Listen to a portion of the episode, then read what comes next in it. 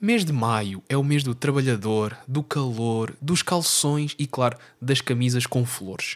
Um tempo bonito. Mas para mim é também o mês em que eu fiquei de isolamento devido ao Covid, porque sim, para quem achava que não, ele continua aí e não está fraco. Por isso, continuem a proteger-se, está bem? Embora de isolamento não significa que este programa deixe de acontecer, e é por isso que a voz deste mês é possivelmente dos seres humanos mais energéticos que eu conheço. É uma voz ligada às várias áreas da comunicação, que nos levam um pouco sobre o seu percurso na TV, na rádio, no teatro. Sim, esta pessoa está em todo o lado, ou como a mesma se identifica, uma pessoa idealista, uma sonhadora. Este episódio leva-nos pelo seu percurso pessoal, a forma como ela viu o seu tempo ligado à rádio, onde conhecia a voz, bem como o seu amor pelo teatro e como o mesmo lhe deu bases para todas as suas aventuras que a vida lhe trouxe e, de certeza, lhe trará. Espero que gostem deste episódio. Muito bem, parece-me giro. Pronto, então, olha, antes de mais, obrigado por, uh, por teres aceito o convite, não é? Uh, estamos a gravar uma sexta-feira 13, tem tudo para correr bem. Portanto, vamos lá ver. Uhum. E já agora, a primeira pergunta é se está tudo bem, como é que estás nesta sexta-feira 13, que é sempre um dia um bocado de, de azar. Ah, eu, eu adoro o número 13, portanto, para mim, sextas-feiras 13 são incríveis. Portanto, está a correr bem desde, desde, desde que acordei. Eu não posso dizer o mesmo porque estou em casa em isolamento devido ao Covid. Portanto, a minha sexta-feira 3 até pode ser das mais seguras, parecendo que não. Ah, estavas uh, a dizer que estavas em viagem. Estavas em viagem é agora, é neste momento. Vai, vais, algum lado, vais para fora de Portugal ou vais manter aqui na nossa terra?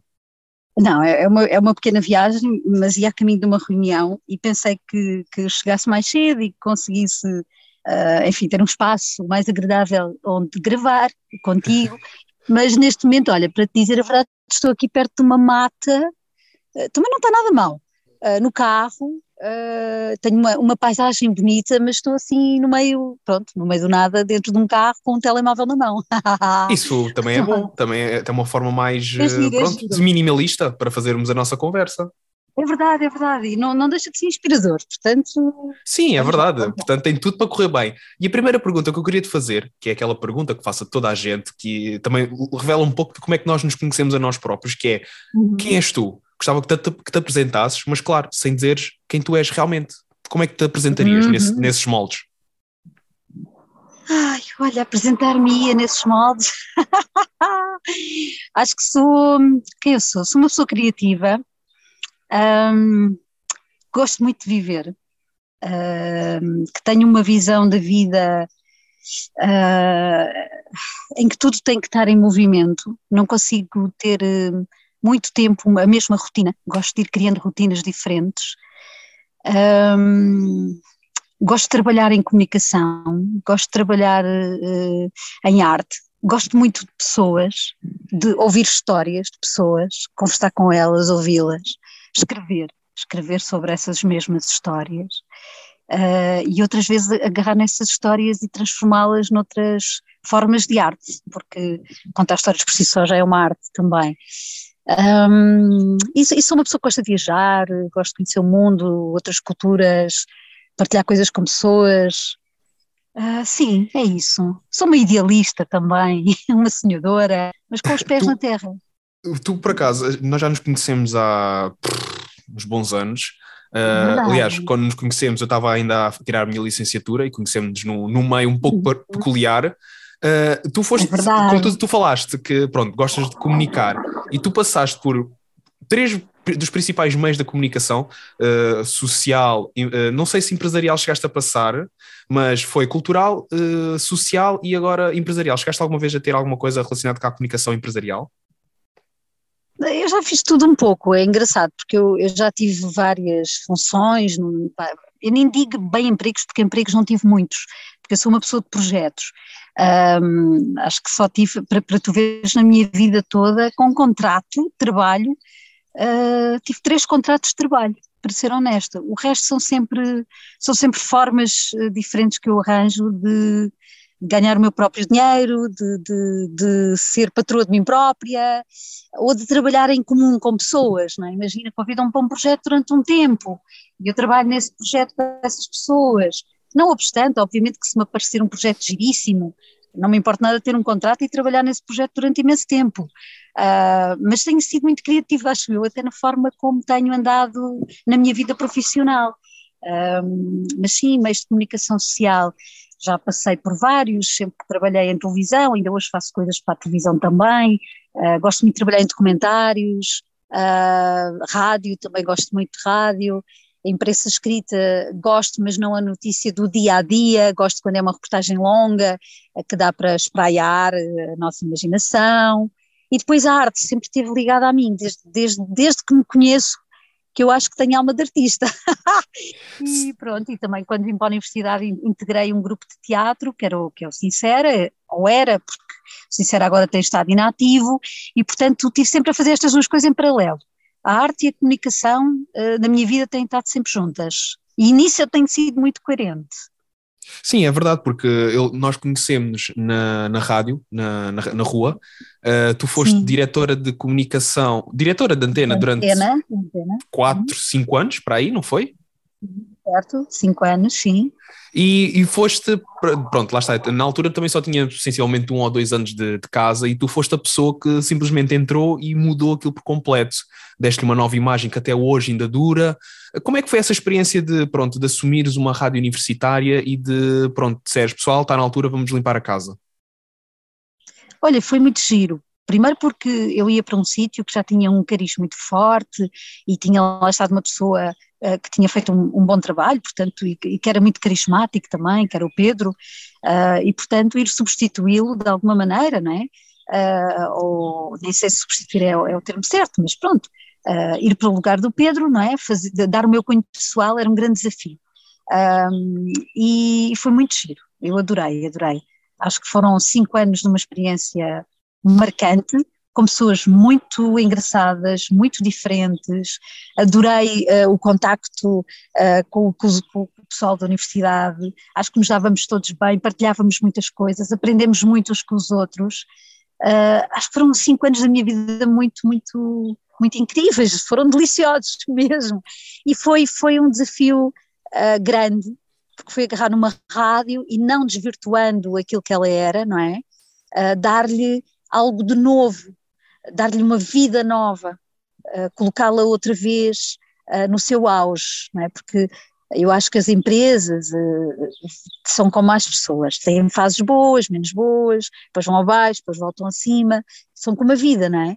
E, e a rua, quando eu agarrei nela, ela estava numa fase uh, não a ascender, mas a descender, se pode dizer assim.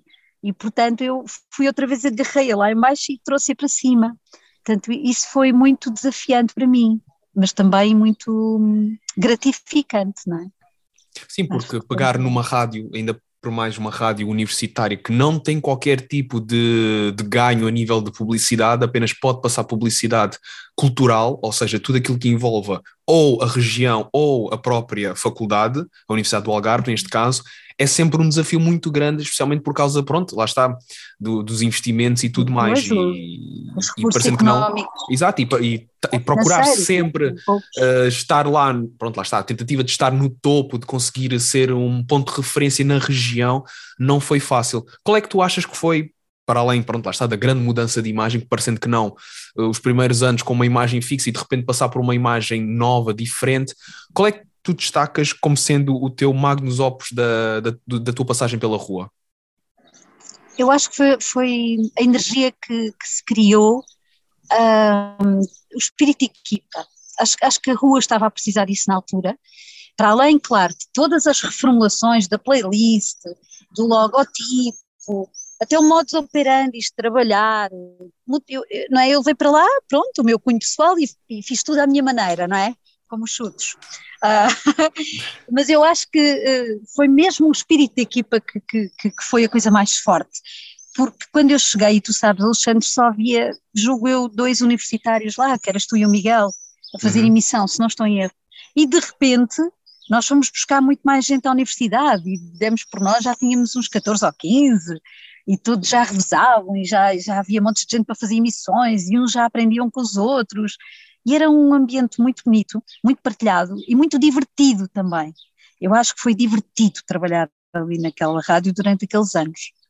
Uh, e, portanto, eu acho que o que eu mais me orgulho foi dessa união que eu consegui criar ali dentro, uma união verdadeira. As pessoas que passaram por lá, ainda hoje, eu, eu dou-me bem com todas. E isso, para mim, diz-me muito, não é? Uhum. Porque eu também acho que as, as coisas são feitas pelas pessoas.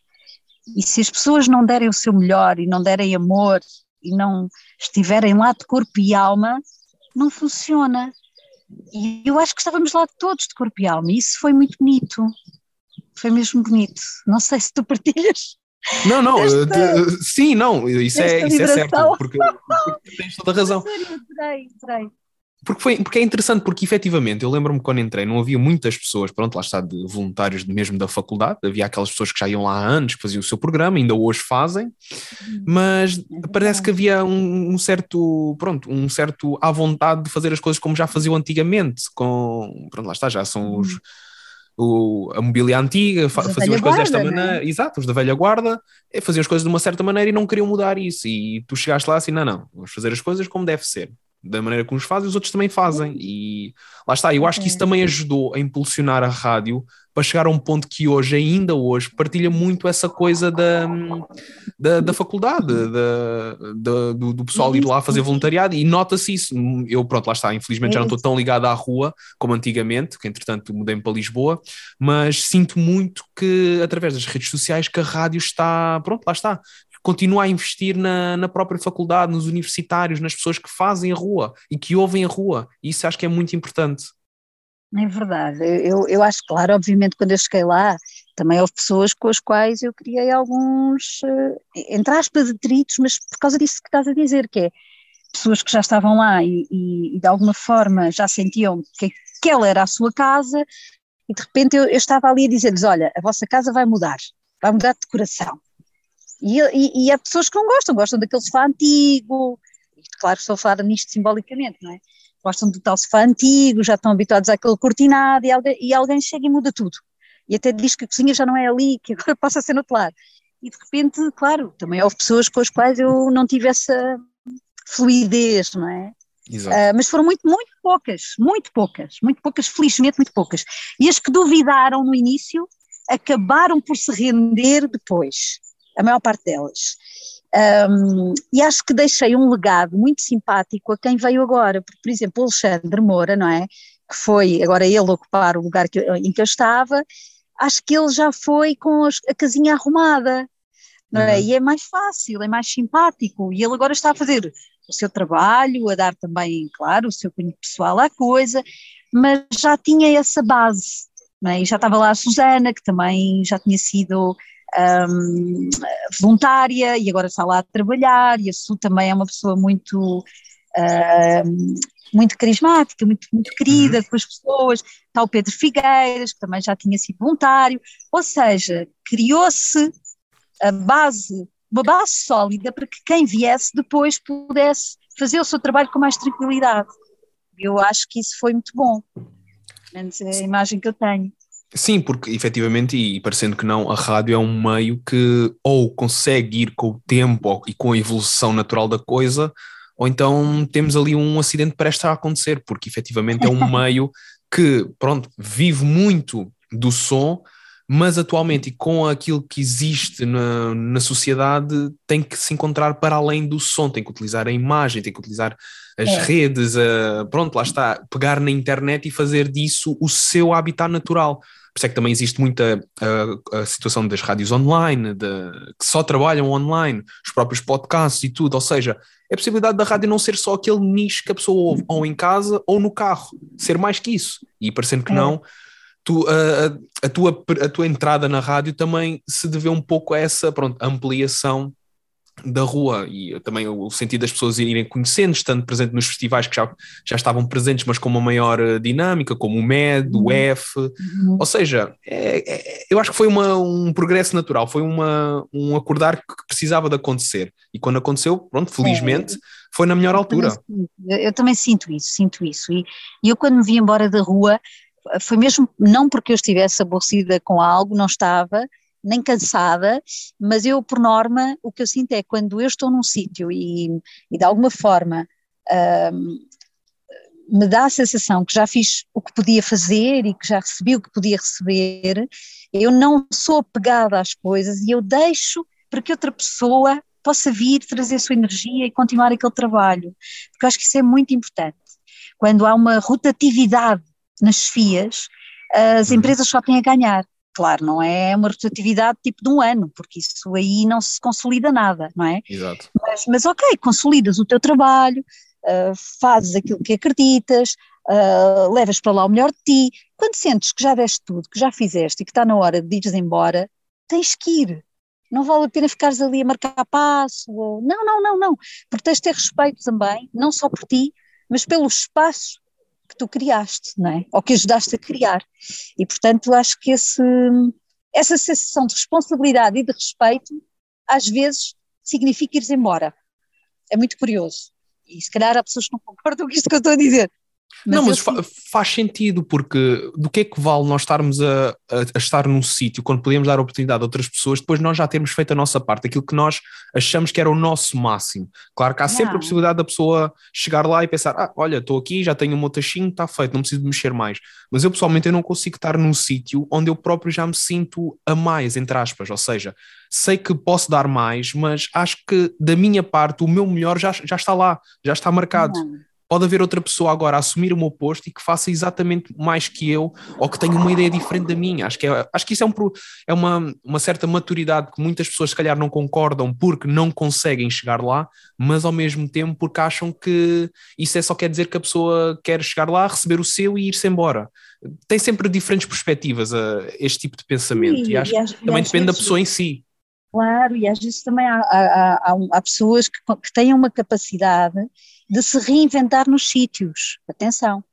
Uh, que é, ok, estão naquele sítio há imenso tempo, sentem que estão a perder a tal energia ou a tal criatividade e em vez de irem embora, o que é que fazem? Pensam, não, eu tenho que me reinventar, então o que é que eu vou inventar aqui de novo? Isso também é muito bom e também é positivo, também é positivo. Uh, e na nossa vida isso às vezes acontece, nas relações, em tudo, não é? Em que nós uhum. olhamos para as coisas e pensamos, tenho que me reinventar, senão isto morre não é? Um, outra maneira é ir embora, pronto, é pensar, ok, então, se eu não estou com capacidade de me reinventar e sinto que já estou a começar a entrar naquela fase da rotina, de todos os dias já faço o mesmo, já não sou tão criativo, então aí há que ter esse desapego e dizer: Ok, então antes que a festa acabe, e acabe mal, eu vou-me embora porque a festa agora está no auge. e deixo as coisas bem a fluir e começa outra festa. Pronto. Eu acho que é. Tu também passaste na, é como falaste, na, na televisão. Uh, tu sentes que entre televisão e rádio, qual é que é o meio uh, mais fácil de uma pessoa se reinventar? Uh, eu acho que a rádio dá-te mais liberdade, mas a televisão acaba por dar mais exposição. Ou seja, tu na rádio consegues libertar-te mais, mas na televisão consegues chegar a mais pessoas por causa da facilidade com que os conteúdos televisivos existem no teu caso e na tua experiência, como é que tu definirias esta situação? Achas que um expõe mais que o outro, um influencia mais a nossa vida e a nossa carreira? Como é que vês esta, pronto, esta diferença eh, geral em termos dos dois meios de comunicação? Uhum. Eu, eu acho que a televisão ganhou muito, muito peso porque a imagem ganhou muito peso. Nós estamos numa era da imagem, não é? Uh, na imagem associada ao som, claro, mas estamos mesmo na era da imagem, não é? Da, da, da televisão, do vídeo, da fotografia, um, nós gostamos, é? Toca-nos rápido, a imagem é muito rápida a chegar a nós. A rádio tem uma coisa bonita, que é, tem um lado misterioso, que é, tu é, é como um livro, não é? Tu lês, ou tu ouves e imaginas. E a televisão dá-te tudo, faz-te a papinha toda, não é? Tu estás a ver, estás a ouvir, portanto são, são mesmo diferentes, mas eu não consigo dizer de qual gosto mais, porque eu acho que a televisão também tem coisas muito, muito interessantes, muito interessantes. Uh, e uma das coisas que eu, por exemplo, gosto quando trabalho em televisão, e atenção, porque trabalhar em televisão não é só trabalhar em, em na, na, informação diária, porque essa aí acaba até por ser, esgota-se muito rápido, não é? Eu vou ali, faço uma peça e tenho um minuto e meio ou dois minutos, pronto, tenho que contar a história toda. É um desafio, Uh, mas eu gosto, eu gosto de reportagem grande, gosto de documentário, e isso também é televisão. E, e, eu gosto particularmente do facto de ser um trabalho de equipa. Quando eu vou para uma reportagem, por exemplo, em rádio, posso sozinha, escrevo tudo sozinha, ouço tudo sozinha, escolho sons sozinha. Às vezes tenho ou não ajuda a editar, não é? Na televisão, uma coisa que eu sempre gostei foi de ir com uma câmara que vai comigo contar a história.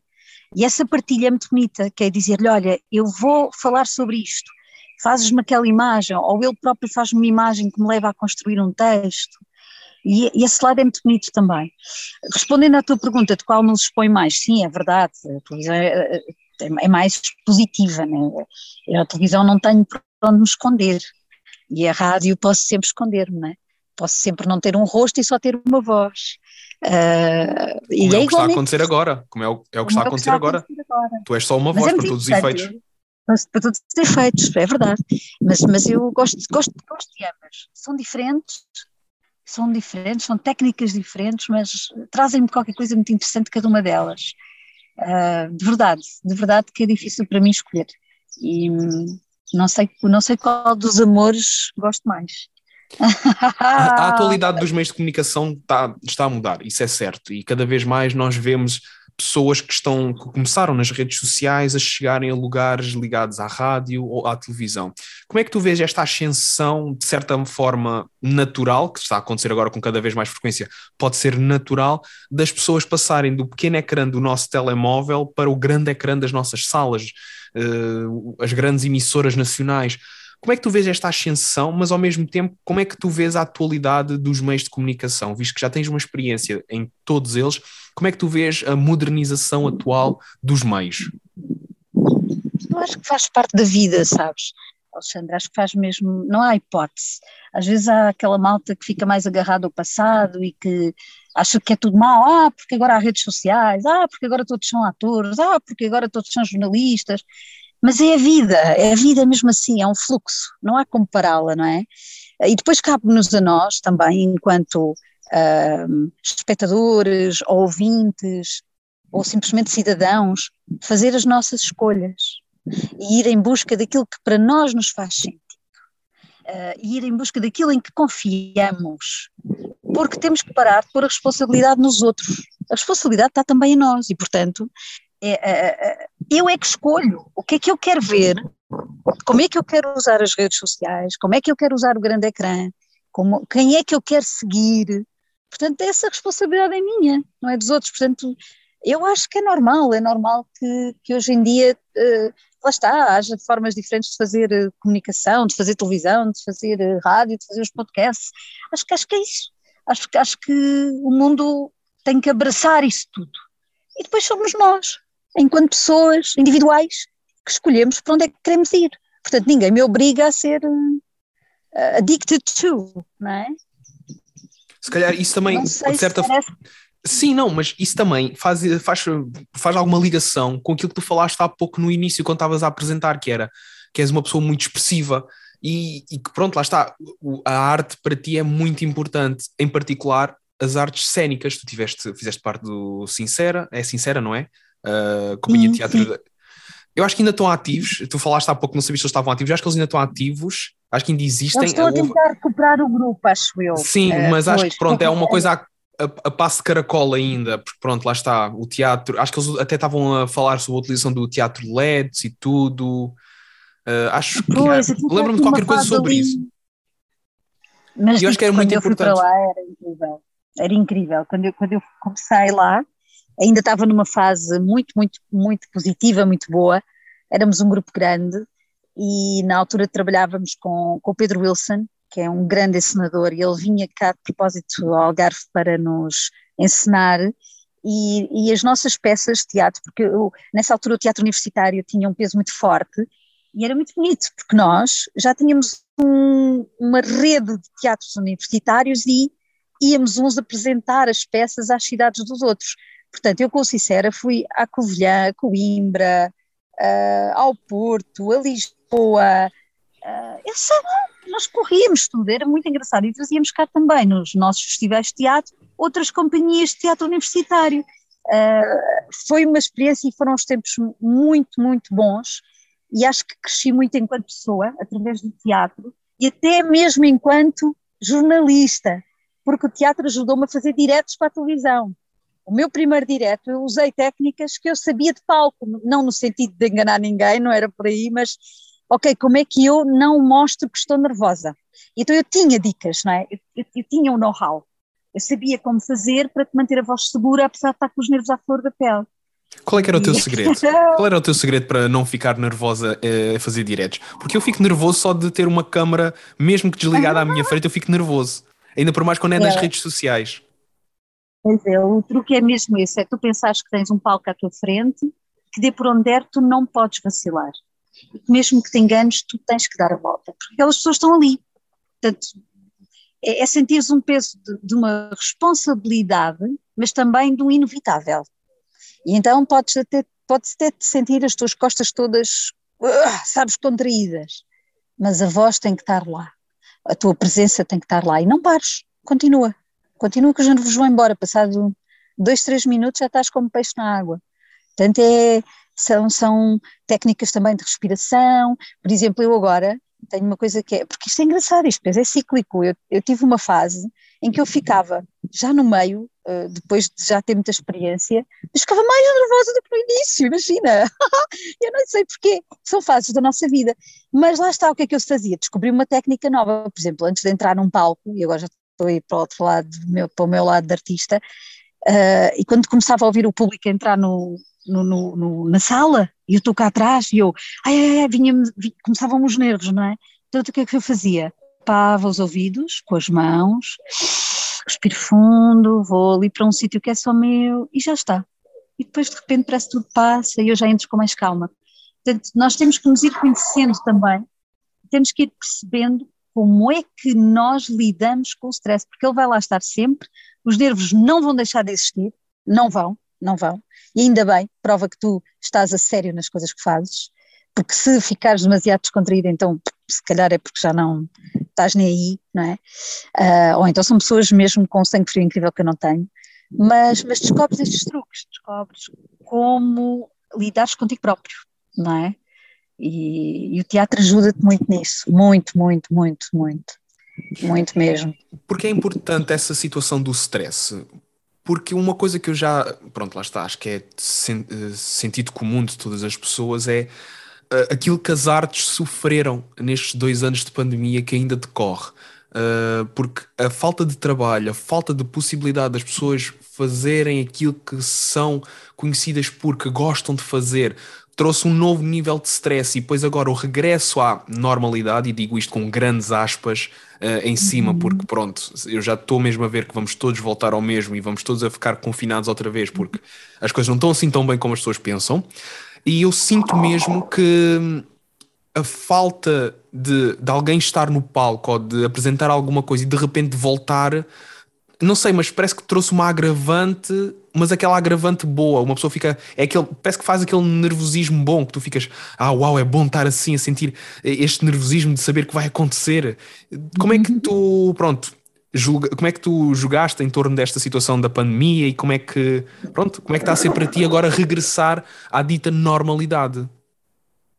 Uh, eu, é engraçado que eu vou falando às vezes aqui com os meus colegas, né, atores, performers, e é engraçado que todos eles estão com muita ânsia de voltar a sentir o calor humano, porque um ator, ou um performer, ou um músico, o que for, uh, é uma pessoa que à partida gosta de, desse lado de, por um lado às vezes é tímido, mas gosta de se contrariar, então gosta de ir para um palco e mostrar, não, às vezes não é por ego, atenção, não é tipo, ah, olha lá para mim que sou tão giro, tem a ver quase com um, eu vou para um sítio que não é confortável, porque eu preciso desse desconforto para me sentir bem e para sentir que estou a desafiar-me.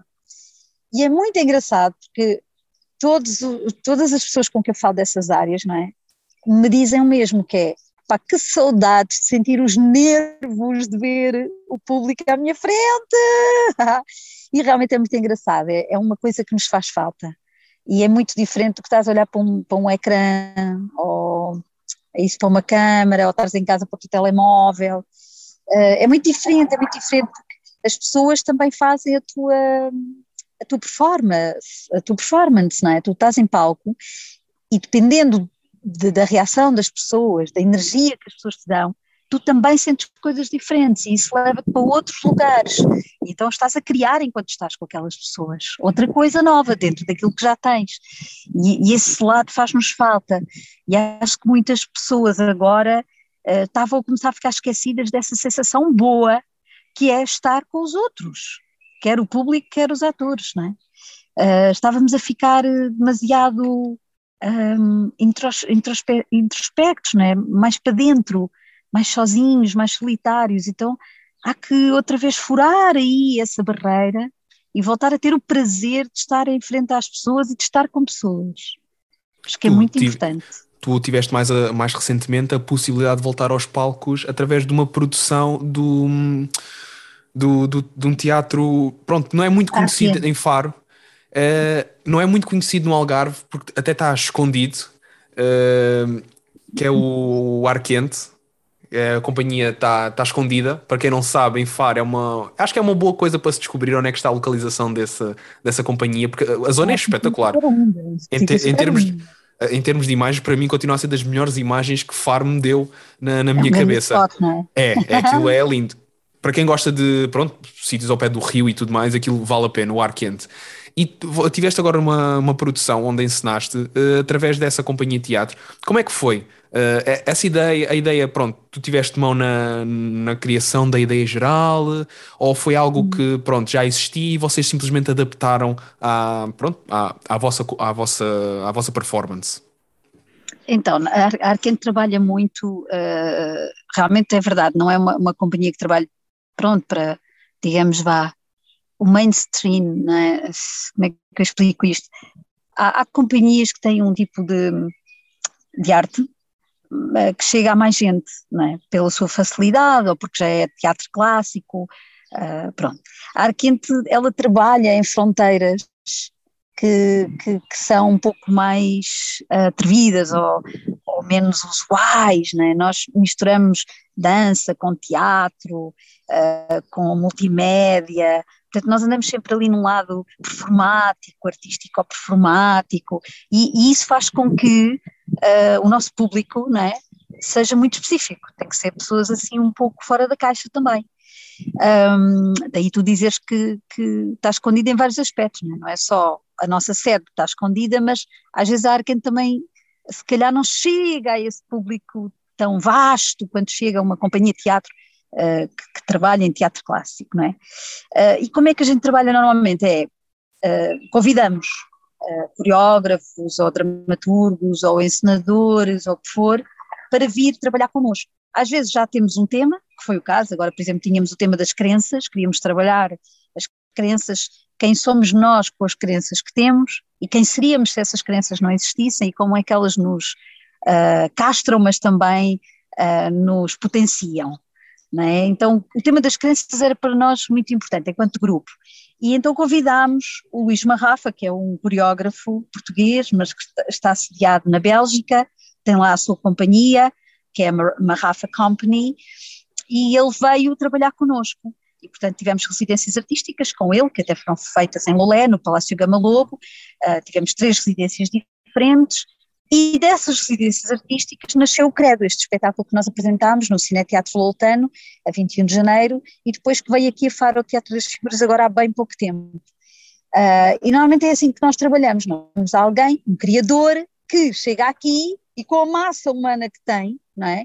E para tu veres, Alexandre, nós, por exemplo, uh, nós somos duas performers, uma delas até vinha mais do, do, do, da zona da música, do canto, e eu que venho mais do teatro clássico, Uh, e depois temos uma, tínhamos uma bailarina no elenco, portanto éramos três mulheres muito diferentes em termos uh, de percurso artístico, e, e como é que ele agarra em nós, ele que vem só da dança, não é?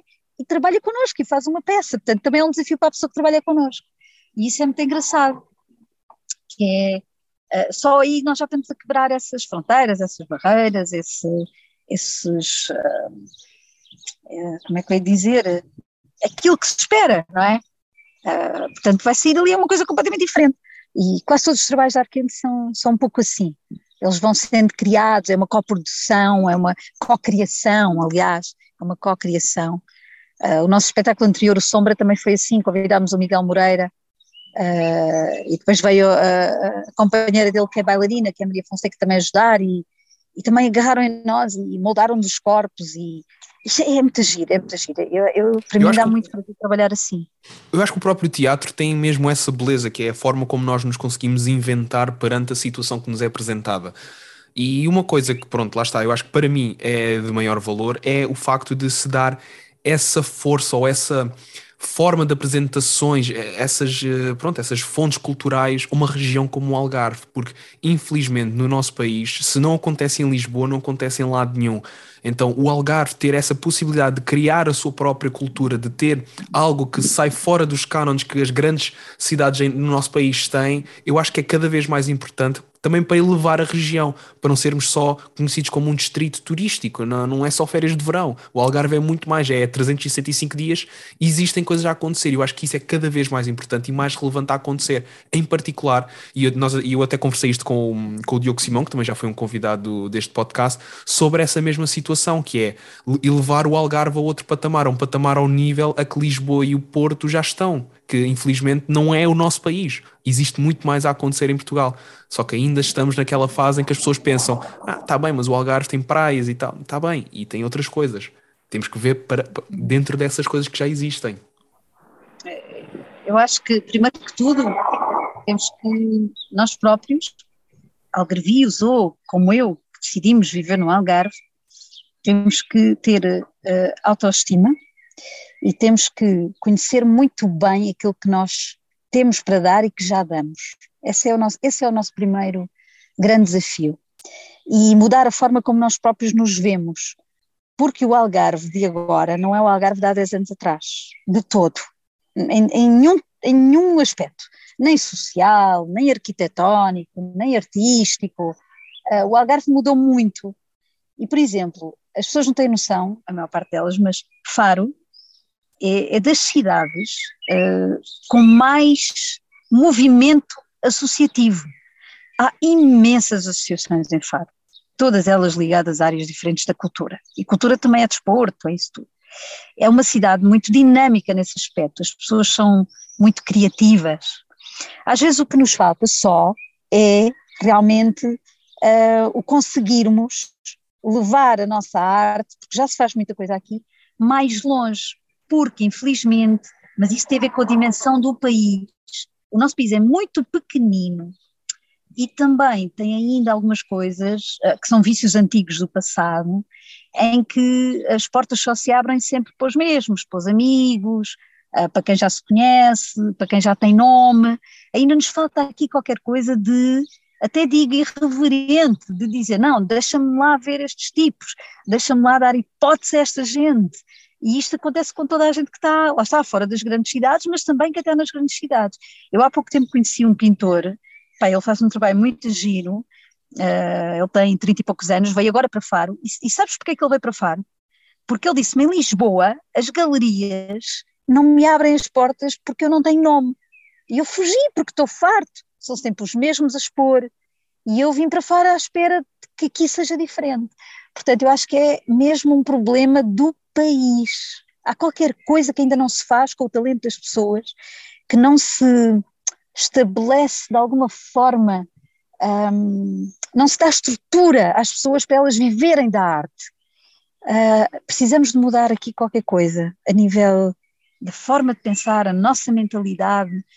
Um, há qualquer coisa que eu gostava que de facto mudasse, de verdade verdade. Que se olhasse o artista não como um entertainer, não como alguém, ai é tão louco, olha, vive da arte, ah, ah, ah, não é? Porque o próprio artista às vezes tem este discurso, porque coitado, tá, olha, pois não tem onde, não é? Por exemplo, este, este rapaz dizia-me, olha, eu agora estou a trabalhar num restaurante, porque eu não consigo viver da arte. Isto dá-me pena, não é? Como é que nós não conseguimos viver da arte em Portugal? Ou, ou são muito poucos os que conseguem. Porquê? Porque lá está, não têm onde expor, não têm salas que os acolham, não têm apoios suficientes para criar. Uh, é muito complicado, é, é, mesmo muito complicado. E não sei quando é que isto muda. E é muito importante essa situação que falaste de, pronto, lá está, de, das pessoas acharem que é nas capitais que acontece tudo, e efetivamente eu próprio fiz uh, tive essa ideia de vir para Lisboa, achar que iria conseguir trabalhar na área. Não está a ser fácil, é verdade, mas também não tenho as portas fechadas por completo, porque felizmente posso até dizer que, uh, pronto, lá está, faço voluntariado numa rádio que não é em Lisboa, é, no, é a caminho de Sintra, em Mem Martins, numa rádio uh, de, comunitária. Pronto, eles abriram as portas e estou lá e gosto muito. Claro que não é uh, o ponto onde eu quero chegar, mas é um começo. Mas se fosse aqui em Lisboa não aconteceria. Porquê? Porque para todos os efeitos eu não sou ninguém. Eu já tive uma conversa com alguém da rádio que me disse mesmo, a não ser que tu sejas alguém, ou nas redes sociais, ou na televisão, muito difícil vão querer abrir as, as portas. Por muito que tu apresentes dados, olha, eu faço isto, isto, aquilo, eu sei fazer assim, eu sou assado. Não interessa, não és ninguém, não tens porta aberta por isso e é, custa muito isso, porque uma pessoa parece estar a trabalhar em vão às vezes. É preciso ser tão resiliente, não é? é preciso ser muito resiliente, de facto. Um, temos de estar muito convictos, pronto, de que é aquilo que queremos, de que aquilo é que nos faz sentido. Um, e, olha, eu tenho um amigo meu que diz assim: uh, se tu queres ser bailarino, não podes passar a vida ah, como criador de porcos. Há um dia que tens que dançar. E eu acho que quando nós, uh, por exemplo, queremos trabalhar numa área, mas continuamos sempre a dizer: Ah, estou a trabalhar nisto porque a minha área, aquela que eu gosto, não dá dinheiro, nós não vamos lá conseguir chegar. Ou então vamos conseguir lá chegar muito tarde. Às vezes temos mesmo, mesmo ser mesmo aquilo que nós queremos. Se temos tanta certeza de que é isso que gostamos e que nos faz sentido e que se não for daquela forma não fará. Nós temos que arranjar maneira de criar a nossa própria estrutura, porque às vezes ela não vem dos outros, ela vem de nós. Portanto, ok, eles não nos abrem as portas, então como é que eu invento formas de eu fazer o que eu amo e ganhar dinheiro com o que eu amo? Se calhar sou eu que tenho que criar a estrutura e não ir em busca de uma estrutura já existente, não é? É, mas é, é isso, é, é que nós temos que mesmo, pronto, lá está, ir mais além daquilo, não, não ficar parado é. no género, ah, mas eu já fiz isto, pronto, certo, não mas dá, não dá, não, não dá, dá, não tens de fazer mais. Tens que ir é mais além. Da mesma maneira que quando eu cheguei a Lisboa, a única experiência que eu tinha foi a experiência da rua e o estágio que eu fiz em, na licenciatura na Renascença e depois não tinha mais nada. Entretanto, fui para o mestrado, no mestrado pouco ou nada fiz e só depois de ter terminado o mestrado é que eu pensei, não, eu tenho que ter alguma coisa, algo que me permita evoluir, consiga perceber onde é que eu estou mal, o que é que eu faço mal e como chegar a alguém. Então foi que também decidi, olha, vou criar aquilo que eu sempre gostei, podcast, estar a conversar com pessoas. E é o isso? tema e tudo mais, ou seja, uma pessoa tem que procurar, da mesma maneira que se eu quisesse uh, entrar na televisão, não podia simplesmente entrar e dizer, ah, mas eu estudei, certo, estudaste pois mesmo não, que muita pessoa estudou, mas e o que é que fizeste? Claro, ah, atenção, porque eu costumo sempre dizer isto, uh, há uma ideia muitas vezes errada de, para mim, para mim, atenção, estudar algo não nos faz essa coisa, não é? Ou seja, não é, eu não sou jornalista porque tirei um curso na universidade. Eu sou jornalista quando eu começo a praticar jornalismo.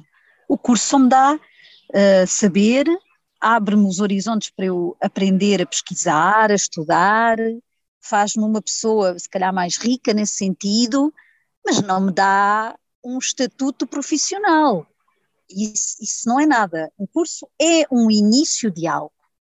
É só isso, não é mais nada. Portanto, e, e, e tu repara, Alexandre, muitas vezes nós já nos esquecemos do que é que é um mestre. O mestre é quem faz. E tu aprendes com o mestre a fazer.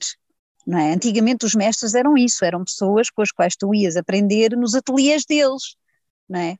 Hoje em dia nós estamos aqui a falar de mestres que são, são teóricos, nunca trabalharam numa área, então como é que eles nos ensinam algo, não é? Então eles não nos podem ensinar, na verdade eles estão-nos a ensinar a ir em busca de e a prepararem-nos para nós sermos os nossos próprios mestres, não é? Mas nós temos que pôr a mão na massa. É só assim que se aprende. Isto não é pode fazendo. ser só uma questão de. Não é só estudante. De... Exato, não é só ter conhecimento importante. teórico, é também tens de ter conhecimento prático, não. tens de também desenrascar-te.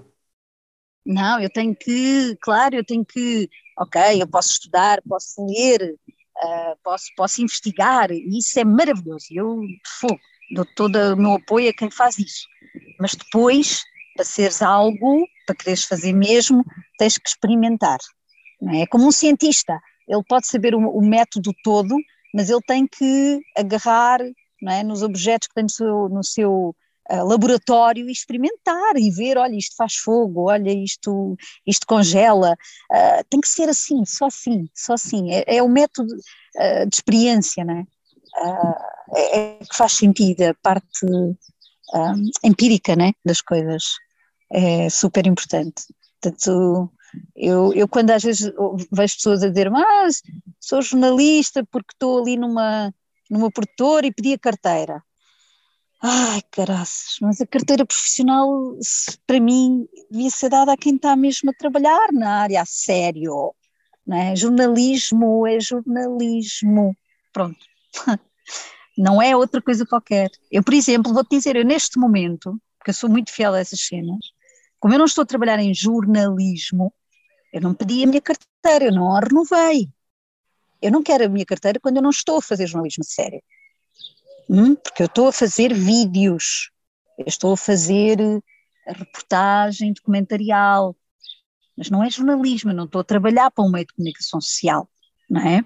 Então para que é que eu tenho a carteira? Não, eu tenho que ser honesta e, e tenho que levar isto a sério, não é? Ser coerente. Se eu voltar ao jornalismo, a fazer informação, então eu volto a pedir a minha carteira e já o fiz. Já houve uma altura que eu também fiz uma pausa e depois voltei e voltei a pedir quando voltei outra vez aos meios de comunicação social. Para mim isto é importante. Pronto, para outras pessoas pode não ser, mas para mim é importante porque eu levo isto a sério, levo muito a sério. Uh, lá está. Não, Olha o meu é, lado mais sério. Não, mas, é, mas é importante também, hum, também é importante isso, uma pessoa saber onde é que se encontra no momento, não é andar em todo lado a toda a hora, porque isso depois também confunde e depois começas a misturar as coisas e pode não ser bom. E se uma pessoa quer levar algo a sério, que está a fazer neste momento, não podes simplesmente dizer pronto, agora estou no teatro e sou jornalista ao mesmo tempo. O que é que te leva a pensar que, se calhar, quando fores fazer uma reportagem, vais estar na, a encarar a personagem que tu criaste para a peça que nada a ver tem com a, com a reportagem? Estás a fazer uma reportagem sobre um incêndio e a tua personagem no teatro é uma pessoa alegre isso não vai cair assim tão bem. Da mesma maneira que na peça de teatro estás a fazer uma reportagem, estás a fazer uma pessoa alegre, mas estás com aquele modo, pronto, não, sério de, uma reportagem. Ficas acontece. ali a misturar. Não, não acontece, querido, não acontece. Garanto que não acontece. Não, não acontece porque tu. Eu, aliás, se calhar eu expliquei mal. Eu não tenho neste momento a minha carteira profissional, não por estar a trabalhar em teatro, porque eu podia estar a trabalhar em teatro à mesma e a ser jornalista. Eu não a tenho porque eu não estou a trabalhar em jornalismo. E jornalismo não é comunicação. A comunicação é que tem lá dentro o jornalismo. É aí que eu quero chegar. Jornalismo, para mim, é uma coisa muito concreta. É tu trabalhares para informar as pessoas de uma forma honesta, correta e dando o teu melhor. Quando eu estou, imagina, vá, a fazer reportagens institucionais em que uma empresa me contrata para eu fazer uma reportagem, eu não estou a ser jornalista, eu estou a fazer uma reportagem institucional, paga por alguém. O jornalismo não é pago por ninguém. O jornalismo é isento, é imparcial. Estás a ver a diferença?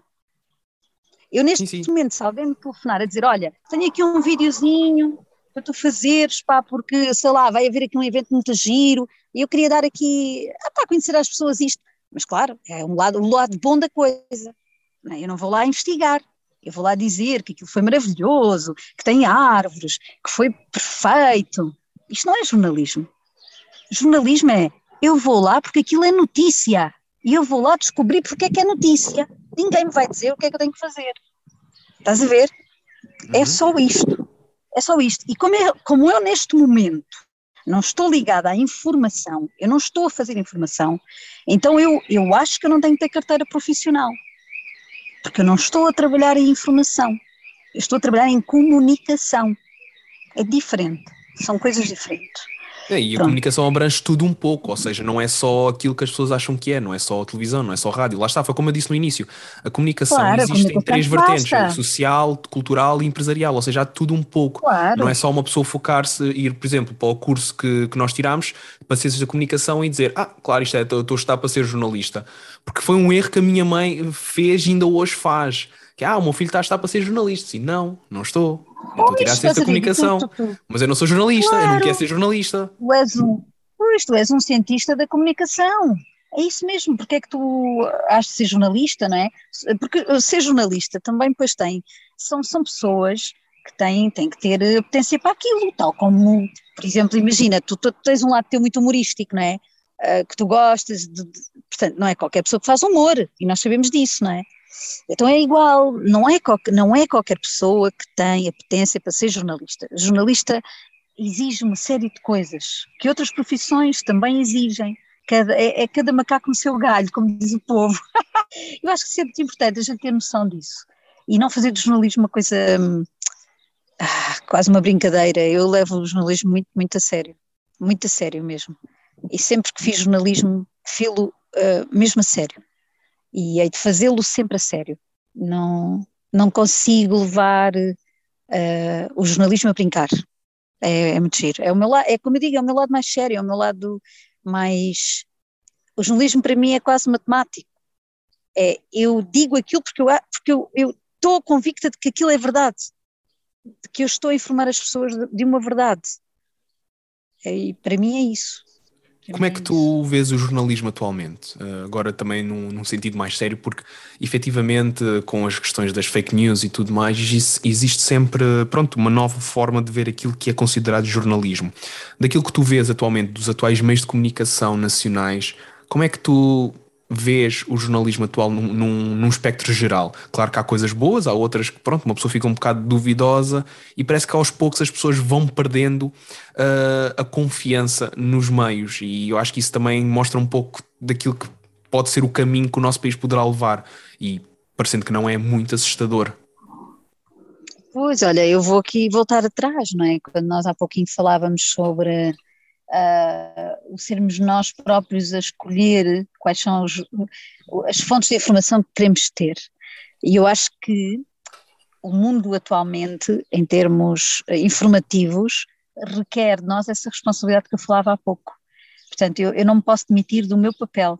Eu tenho que ser responsável pela minha busca, pela procura da verdade, de onde é que eu acho que vou obtê-la, não é? Uh, não dá para, para fingir que hoje em dia não há uma catrefa de mentiras por aí, jornalismo, dito jornalismo, mas que não é, e portanto eu tenho que estar muito, muito, muito mais atenta do que, do que estava há uns anos atrás, provavelmente, não é? Uh, porque é muito mais fácil difundir uma mentira agora do que, do que era antes. É? Hoje em dia, uh, qualquer pessoa, por exemplo, nas redes sociais tem voz, antigamente não era assim, não é? Uh, e agora qualquer um pode, se, sei lá, inventar, uh, deturpar coisas, criar algo falso. E, portanto, se as pessoas não se questionam, se elas não vão a várias fontes de informação ver se as coisas batem certo, então, então estão tramadas. Estão tramadas. Portanto, eu, por norma, ah, tenho dois ou três canais que eu, ok, acho que são credíveis, gosto de ouvir, mas mesmo assim, às vezes ainda vou a outros canais alternativos para ver o outro lado das coisas. E eu gosto sempre de ver o outro lado das coisas. Tipo, ok, então, então e se, não é? Então deixa lá ver. Então, e porquê? Os porquês. É muito importante saber os porquês. Às vezes acontece-me isto, é, leio uma peça, um artigo, ele é pequeno, curto, não me diz tudo. E eu, por exemplo, agora, por exemplo, mesmo com a guerra, né? Está bem, mas deixa-me lá perceber então, então como é que acabou, quando é que a União Soviética não é, se diluiu? Porquê? Como? Quais eram os países? Isto é muito interessante saber e é muito importante as pessoas procurarem. O que está por trás, o contexto, o que é que levou àquilo. É? Isso dá-nos também mais conhecimento de causa sobre as coisas e logo podemos questionar mais. Quanto mais sei, mais questiono. Porque isso eu acho que isso é muito importante também no, no próprio jornalismo, que é nós questionarmos, nós não focarmos numa, numa fonte. Porque, por exemplo, pronto, hoje deu-se notícia que o João Rendeiro morreu, Uhum. Todos os meios de comunicação social fala, falam do mesmo. É, é certo que é, é a notícia de destaque de hoje, isso é certo. Mas, ao oh. mesmo tempo, tu se calhar encontras uh, mil e um relatos diferentes de como é que o mesmo aconteceu. Quando de repente só dois ou três é que vão dar a, ao certo o que é que aconteceu, como é que ele foi encontrado, que leva as pessoas a, ok, se calhar o que aconteceu foi suicídio, foi, foi assassinado. Ou seja, e, e eu sinto muito isso quando vejo uma notícia que é eu nunca fico uh, com 100% a certeza das coisas que estou a ler. Uh, fico sempre com o um pé atrás do género, ok, este meio de comunicação social diz assim, deixa lá ver o que é que os outros dizem. E só isso, e depois aí faço, lá está, faço o balanço olha, A diz isto e B também, pronto, é certo, é sinal que sim, é isso. Da mesma maneira que há uns, umas semanas atrás, toda a gente noticiou que faleceu um famoso empresário de futebol, porque estava internado no hospital há mais de dois meses, e passado 15 a 20 minutos dessa notícia ter saído, o mesmo veio dizer que o estado de saúde dele era irritado, porque anunciaram pela quarta vez este ano a morte dele. Ou seja, uma pessoa fica sempre de pé atrás nas coisas e convém não perder o foco nos meios, mas ao mesmo tempo conseguir perceber ao certo o que é que é relevante e importante e o que é que não é na, nos meios de comunicação e na nossa sociedade também, para não ficarmos um pouco, pronto, está, para não ficarmos estúpidos e burros, que às vezes parece que a nossa sociedade por lá caminha. Temos, temos que ser muito, muito astutos e, e estarmos muito atentos também uh, a nós próprios e é isso, e à procura, ir à procura das coisas e, e sermos curiosos por natureza, não é? no bom sentido. Uh, tentar perceber, ok, deixa ver se isto faz sentido. E é como tu dizes agora, também não acreditar na primeira coisa que se ouve, ah, porque depois as coisas vão sendo exploradas e investigadas e muitas vezes só a verdade, mesmo verdade, só vem ao de cima ao fim de dois ou três meses de investigação. É? Portanto, fazer julgamentos logo é, é muito complicado. Aliás, nós vimos já vimos várias vezes, até meios de comunicação social credíveis, uh, por exemplo, num contexto completamente diferente, usarem imagens que já eram, por exemplo, de violência de há quatro ou cinco anos atrás, mas que foram difundidas por uma agência noticiosa e que depois os outros canais todos usam, e depois às tantas alguém descobre, não, não, atenção que essas imagens não são de Londres, uh, em 2022, são de Londres em 2016. E os meios de comunicação social têm que pedir desculpa. Portanto, até para os próprios meios de comunicação social, neste momento, há um desafio extra de perceber onde é que eles podem ir beber, é? a que fontes é que eles podem ir beber. É uma altura muito desafiante, diria eu, mesmo muito desafiante, para todos, para todos. E agora também para, pronto, para não te ocupar muito tempo, tens uma viagem pela frente, a minha última pergunta para ti, e acho que é uma, pronto, é aquela uhum. pergunta que se calhar vai te deixar a pensar mais, que é, como é que defines a arte? Como é que defines a arte cênica? Como é que defines a arte de utilizar a voz, de, de estar perante um público? Como é que tu defines a arte e como é que ela te define a ti enquanto ser humano? É muito bonita. Essa dava pano para mangas, mas eu vou tentar ser muito breve. É, para mim, a vida em si é, é artística, não é? E eu posso ver a arte em tudo, porque eu acho que a arte está muito dentro de nós. Uh, tem a ver com a forma como eu olho para as coisas, como eu me relaciono com aquilo que vejo, com aquilo que toco, uh, e, e, portanto eu acho que a arte é isso, a arte está em tudo, está na forma como nos movimentamos, como falamos, como interagimos, uh, e, e tudo pode ser inspirador, tudo pode ser inspirador, não é? E portanto só vejo a arte assim, fazendo parte da vida e de mim própria. Uh, portanto, quando eu tenho que criar algo artístico, eu normalmente olho em redor. Olho, às vezes só olho para as coisas e o que é que aquilo me traz, não é? E questiono-me. As minhas questões são arte, podem, podem dar uma obra artística, não é? Só por serem uma questão e às vezes que é questão de tanta gente, não é? Como esta agora que pensámos no, lá está, no, nas, nas, nossas crenças, bolas, então as nossas crenças, o que é que isto é, todos as temos, não é? Uh, então isso é muito interessante, portanto a arte é, a arte é vida, Alex, é, é, é vida mesmo, não é hipótese. Olha, muito obrigado por esta conversa. Foi mesmo um prazer voltar a falar contigo ao fim de algum tempo. Uh, e é resta-me desejar-te boa sorte para os teus projetos e espero continuar a, espero um dia conseguir ir ao Algarve e apanhar uma peça tua a decorrer para ir lá ver-te. Olha, vem já no dia 28. Dia 28 vamos estar num sítio maravilhoso, que é a Esteia do Teatro das Figuras, a fazer uma performance num, num, festival que é o Motus, que é o Festival Internacional de Performance de Faro, e, e vai ser no, no, na Esteia, que é um sítio que ninguém nunca sobe. É muito, é muito inspirador aquele spot. E é ao pôr do sol às. No Teatro às das 20. Figuras? No Teatro das Figuras. Pronto, fica então aqui o apelo também para o pessoal do Algarve que está a ouvir. Dia, dia 28, pelas 8 horas? É isso, 28 de maio, sábado, às 20 horas. Vai estar a bom tempo, certeza absoluta. Vai estar bom tempo. E a performance chama Leva-me ao Céu. O que faz todo o sentido. Faz todo oh, o sentido yeah. ter esse nome. Olha, muito obrigado. Boa Muito sorte para a obrigada. performance. Não sei se vou conseguir estar presente, mas se alguém que estiver a ouvir este episódio consiga Vá, estar vá, presente, vá. vá. Vá, por favor, É não vão isso. perder, não vão É perder tempo, vão até investir o vosso tempo. É isso Então vá, olha, muito obrigado por esta conversa e um beijinho Obrigada, muito grande. Um beijinho e boa sorte também para tudo, para tudo o que tu estás por aí sempre a inventar. Obrigado por terem ficado por aqui. Eu espero mesmo que tenham gostado deste episódio. Espero também que não tenham ficado a ouvir só porque eu estou com Covid. Foi por isso? É? É por pena? É que eu aceito. Desta vez vá. Não se esqueçam de deixar o vosso comentário sobre quem poderá ser esta voz, bem como de partilhar e ouvir o episódio onde gostarem mais. Isto está em todo lado, por isso é sem desculpas, ok? Eu voltarei para o próximo mês, espero eu, com uma saúde um pouco mais reforçada. Até logo, pessoal.